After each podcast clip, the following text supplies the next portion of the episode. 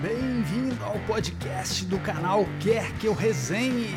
As melhores resenhas de discos você encontra aqui, aqui, aqui, aqui.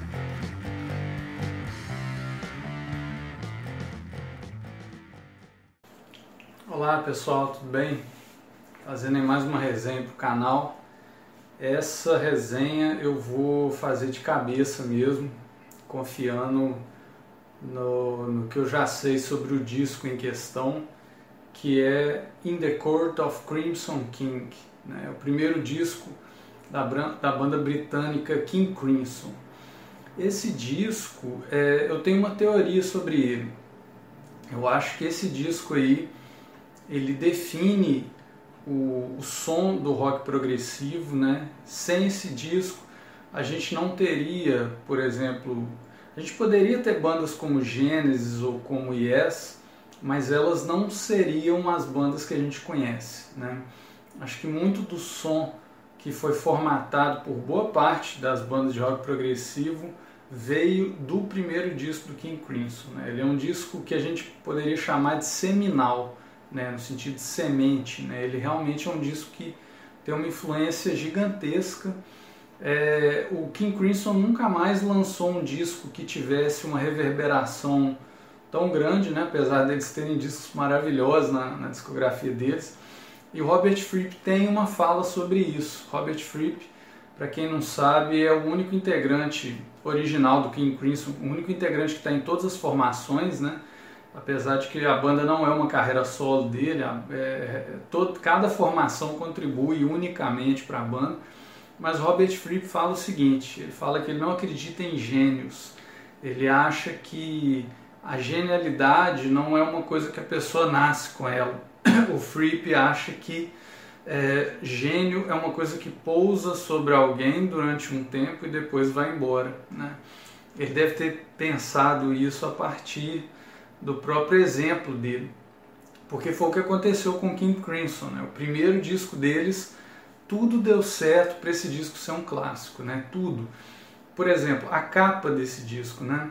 A capa desse disco foi feita por um, um cara anônimo, um pintor anônimo. Ele fez essa capa e em 1970, um, um ano depois que o disco saiu, o disco é de 69, esse pintor morreu de infarto, né? Ele era super jovem, ele infartou e foi a única capa que ele fez. E essa capa é perfeita para o disco, porque você tem um rosto de uma figura que é um rosto vermelho, né? E a banda se chama King Crimson, né? Que seria um rei carmesim ou rei escarlate, né? É, um rei vermelho, enfim.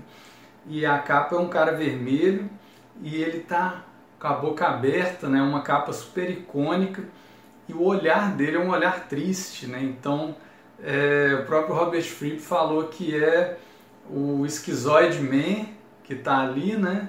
E ao mesmo tempo tem a aura de outras músicas ali, né? Porque tem esse disco ele oscila entre umas músicas bem frenéticas e, e outras muito é, plácidas e poéticas. Ele é um disco muito de contrastes, né? Ele é muito intenso, ele tem momentos muito delicados e tem outros momentos que são bombásticos. É um disco que influenciou bandas de heavy metal também. Né? Tem muitas bandas de rock mais pesado que já fizeram covers desse disco. Então, assim, esse disco realmente ele é excepcional.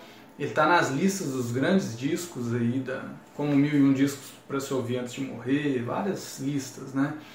Então vamos a ele.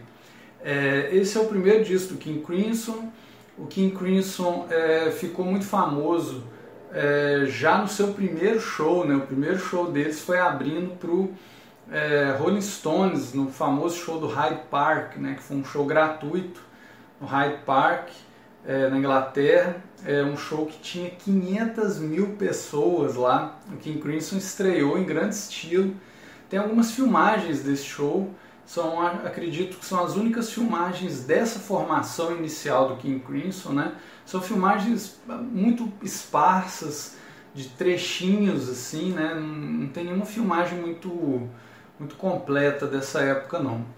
É, essa, essa formação do King Crimson é muito peculiar, né? Porque tem o Robert Fripp na guitarra, tem o baterista, um cara chamado Michael Gillis. Ele, é, o Robert Fripp, antes do King Crimson, tinha um, um trio que era Gillis and Gillis and Fripp, né? que era o Michael Gillis na bateria, o Gillis, o outro Gillis, Bill, esqueci o nome dele, que era baixista, que depois tocou num tributo ao King Crimson nos anos 90, e o Robert Fripp. Uma, eles tentaram de tudo para fazer sucesso com esse trio, não rolou. E o King Crimson foi o contrário, eles já estrearam com muito sucesso, tocando para 500 mil pessoas.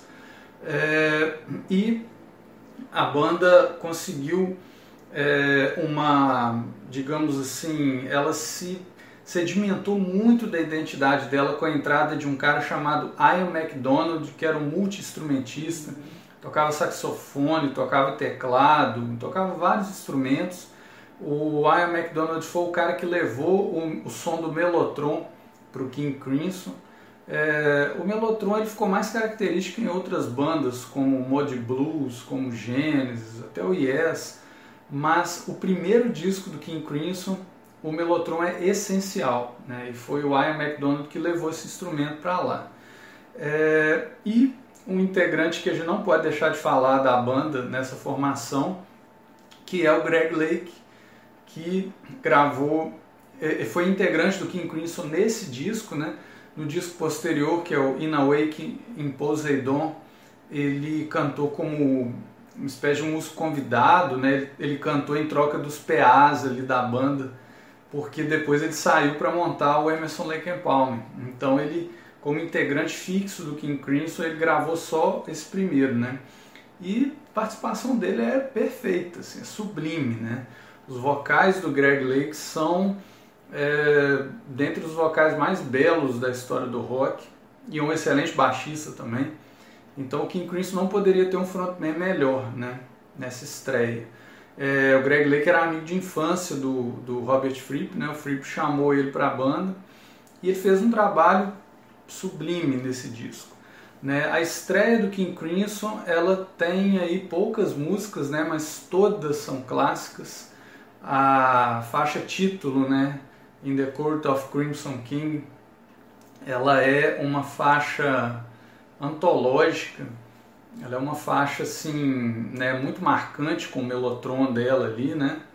É, você tem uma, uma, outra faixa muito marcante que é 20th Century Side Man, que é uma faixa de, de uma entidade alienígena no, no, no planeta, né? Uma coisa meio era David Bowie antes do próprio Bowie ter surgido para o sucesso, uma faixa intensa, era heavy metal quando o heavy metal ainda não existia, né? O, o Vandergraaf Generator eu acho que não seria o que foi se não fosse essa música, né? Se a gente pensar naqueles saxofones nervosos do David Jackson, né? E na própria intensidade do som do Vandergraaf e do, do Peter Hamill, né?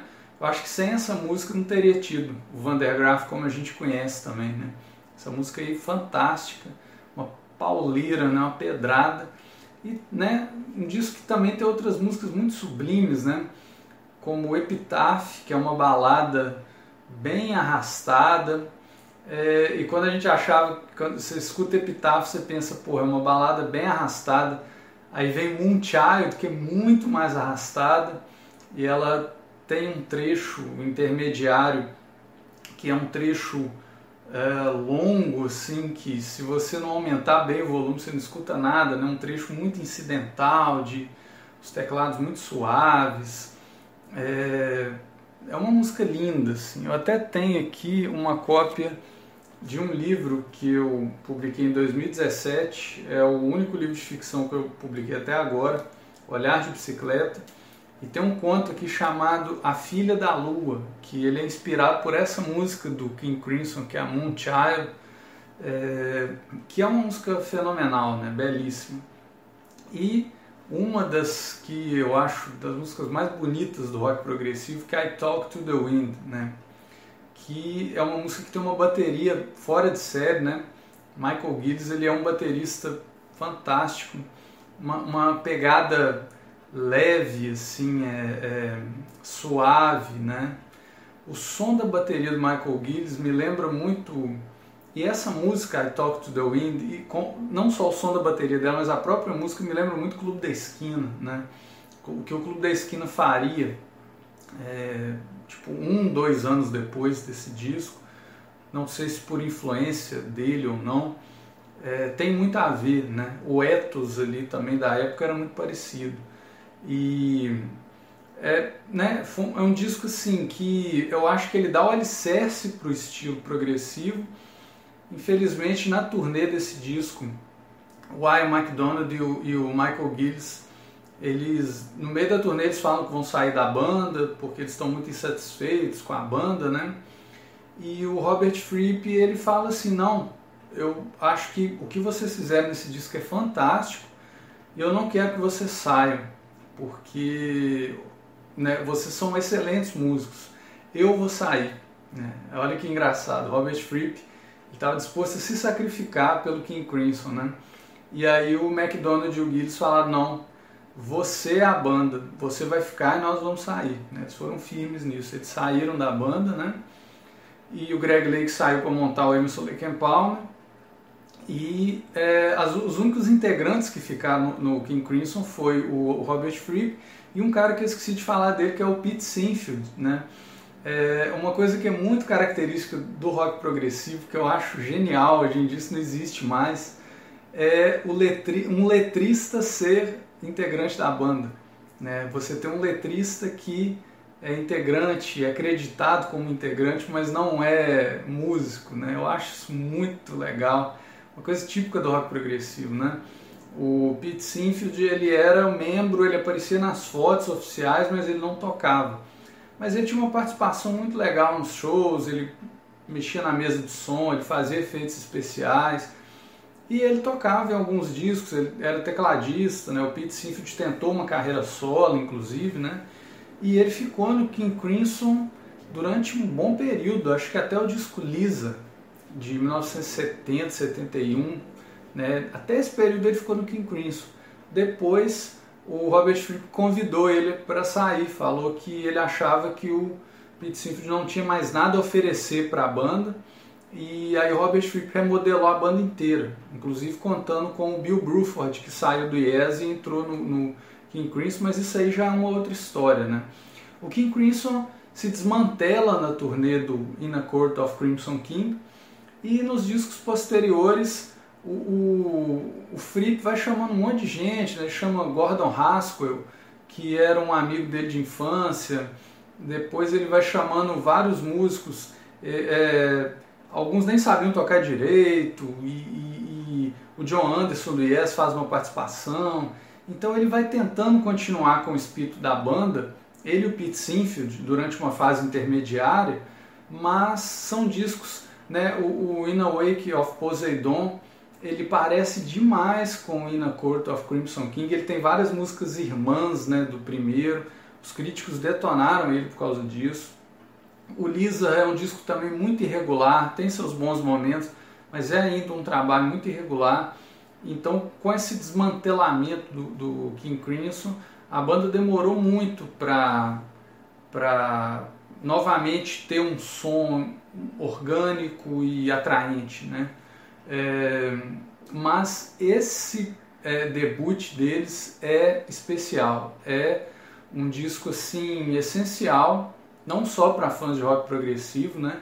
Muita gente cultua o Fripp fora do rock progressivo porque ele tocou com gente como David Bowie, como Daryl Hall, né? O Fripp é um cara essencial ali na cena é, é, tocou com gente do, do glam rock, gente do, do indie, gente né, da música clássica, do jazz. Né? O Fripp é, é um cara muito eclético, muito genial.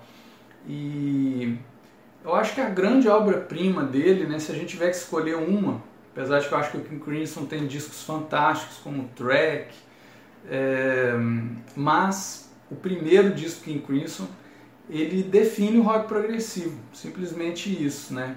A gente já tinha tido o disco do Mod Blues, já tinha tido é, vários trabalhos que o rock progressivo teria existido de qualquer maneira, mas esse disco aí eu acho que ele dá o vocabulário, dá o tom ele dá os caminhos, né? Então ele é realmente um trabalho essencial, altamente recomendável e que não podia faltar uma resenha aqui no canal, né? O amigo Daniel Moreira pediu para eu fazer a resenha desse disco e tá aí, né? Resenha feita com muita satisfação. Valeu, gente. Um abraço. Nossas resenhas também estão disponíveis em vídeo no canal Quer Que Eu Resenhe no YouTube.